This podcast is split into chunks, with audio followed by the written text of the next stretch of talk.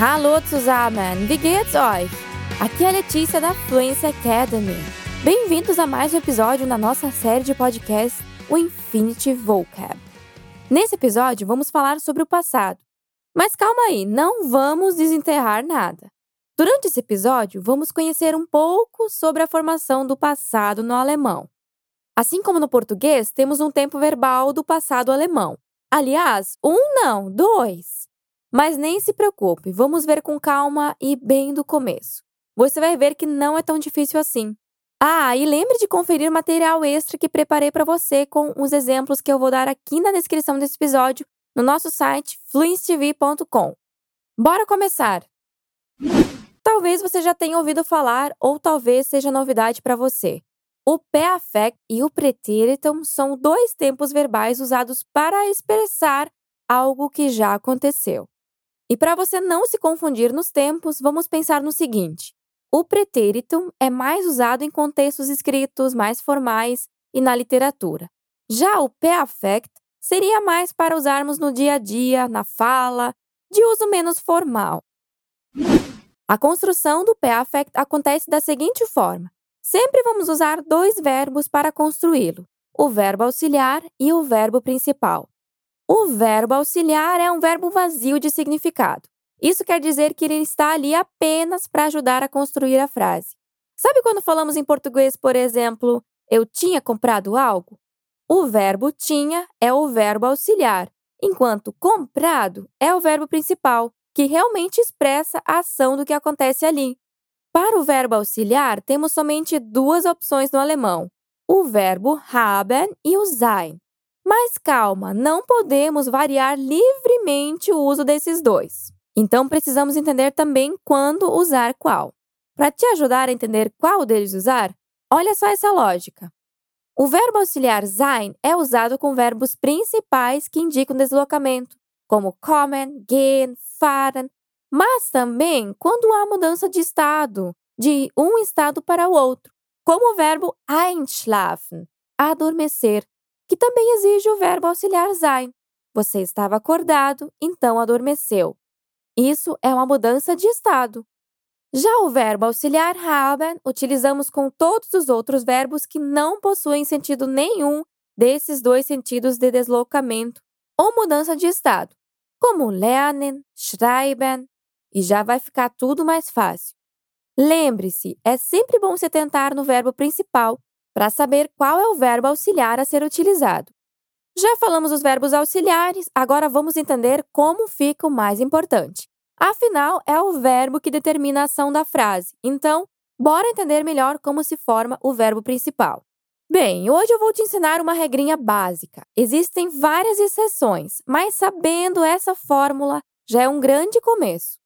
O verbo principal perde a forma do infinitivo, que é a forma mais clean que temos, e se altera para a forma do 2. Para verbos regulares, os mais simples, é muito mais fácil de construir esse 2. Basta acrescentar o prefixo ge na raiz do verbo e um t lá no finalzinho. A raiz do verbo é aquela parte que normalmente não muda quando conjugamos. Usualmente, é só tirar a terminação EN da forma pura dele que encontramos o radical. Ouve só esse exemplo. O verbo fragen, perguntar, pegamos o radical, que é frag, então adicionamos GE no começo e uma letra T no final. Juntando, fica como? Gefragt, gefragt. Vamos tentar agora com o verbo sagen. Como será que fica? Uma dica: o radical do sagen é o zag. Aí é só adicionar o GE na frente e o T no final. Gesagt, gesagt. Vamos comparar agora com o presente e o passado. No presente, ich frage dich. Ich frage dich. Eu te pergunto. No passado, falaríamos Ich habe dich gefragt. Ich habe dich gefragt. Eu te perguntei.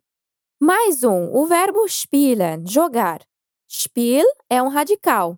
Coloco o GE na frente e acrescento T no final.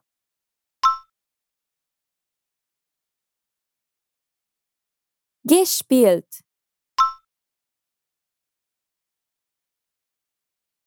Como não tem deslocamento, o auxiliar é o verbo haben conjugado.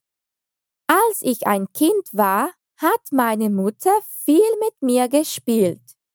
Als ich ein Kind war, hat meine Mutter viel mit mir gespielt. Quando eu era criança, a minha mãe brincou muito comigo. Perfect, literalmente perfect. Nos verbos irregulares, a coisa complica um pouco mais. A construção é feita com o GE sendo acrescentado à raiz da forma de participe zwei do verbo, mas ele é considerado irregular se ele tem uma mudança no radical e ou se termina em en. A boa notícia é que todo bom dicionário ou gramática apresenta, geralmente no final, uma lista dos verbos irregulares e suas formas de participe zwei. Por exemplo, o verbo denken, pensar, no passado fica gedacht. Ele até termina em T e tem o GE no começo, mas muda radical. Denken, gedacht. E pensar tem mudança de estado ou deslocamento? Não. Então, qual é o seu auxiliar? Isso mesmo, o haben. Por exemplo, na frase Daran habe ich damals nicht gedacht. Daran habe ich damals nicht gedacht. Na época eu não pensei nisso. Outro, fahren, viajar ou conduzir. No passado fica gefahren. Tem o EN no final, por isso é irregular. E aqui, o auxiliar desse é o sein ou haben? O sein porque aqui temos sim uma ideia clara de deslocamento. Ich bin nach Kiel gefahren. Ich bin nach Kiel gefahren. Eu viajei para Kiel. Perceba que o verbo auxiliar que assume a segunda posição como verbo conjugado, enquanto o verbo principal fica no final. Lembra que você pode conferir esses exemplos escritos na descrição desse episódio, hein? O perfeito tem algumas peculiaridades a de como ficam os verbos separáveis, os verbos que terminam em ieren, entre outros, mas por enquanto o básico é esse. Muito bem. No caso do pretérito, seu uso é mais fácil, mas lembre-se que você utilizará ele muito menos que o perfect para se comunicar no seu dia a dia. Formado apenas com um verbo na sua forma de pretérito, esse verbo fica na posição 2 na frase e se assemelha com a conjugação do presente. A construção dele é bem mais simples do que a do perfect. Vai ficar assim: raiz do verbo mais te mais conjugação. O verbo sagen, dizer, fica ich sagte. Ich sagte.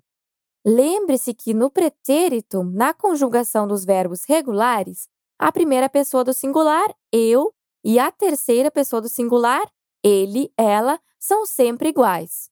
Vamos aplicar o verbo sagen em uma frase para você entender um pouco melhor. Ich sagte es ihr. Ich sagte es ihr. Eu disse isso a ela. Agora, se falássemos ele disse isso a ela, a conjugação do verbo final fica igual. Er sagte es ihr. Er sagte es ihr. Ele disse isso a ela. E uma última dica para você nos verbos irregulares, pode acontecer também uma troca de vogal, como por exemplo no verbo kommen, que fica kam. Ich kam, er, sie kam. Então é importante que você conheça tanto os verbos irregulares quanto os verbos regulares. E aí, me conta agora, deu para entender um pouco melhor como se forma o passado no alemão? Claro que esse é um tema um pouco mais longo e com muito mais subdivisões do que as explicações de hoje mas eu espero ter te ajudado a pelo menos começar a entender. Lembre-se de conferir o material extra desse podcast. Lá eu deixei outros exemplos de verbos no passado para facilitar na sua compreensão. Bom, por hoje é isso. Espero que você tenha curtido. Não se esqueça que você pode aprender muito mais alemão na nossa página do Instagram, Fluence TV Alemão, e no nosso portal fluencetv.com. Até a próxima! Tchau!